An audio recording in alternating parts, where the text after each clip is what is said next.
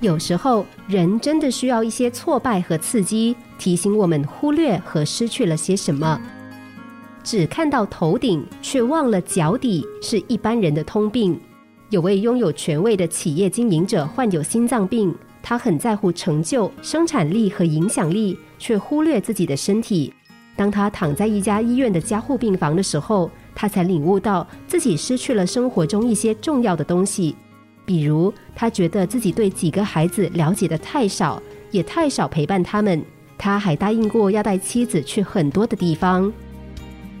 而有一位女病人，当她从神经外科加护病房中醒来的时候，她说她已经和动手术前的自己截然不同了。这场病让她停下脚步，她心中的优先顺序完全改变了，再也不瞎忙。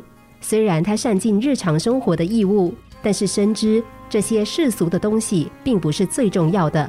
他开始把心放在当下，生活也变得充实且满怀喜乐。想想，在人生的旅程中，你是不是也急着赶往目的地，而忘了欣赏周遭的美景和关心自己与身边的人呢？约翰列侬在身亡前写下这句话。在你忙得不可开交、无暇思及人生问题之际，人生便悄悄地从你身边流逝。人们为了过更好的生活，总是习惯给自己定下目标，比如要找到好的工作，要赚很多钱，要换新房子，要升上某个职位。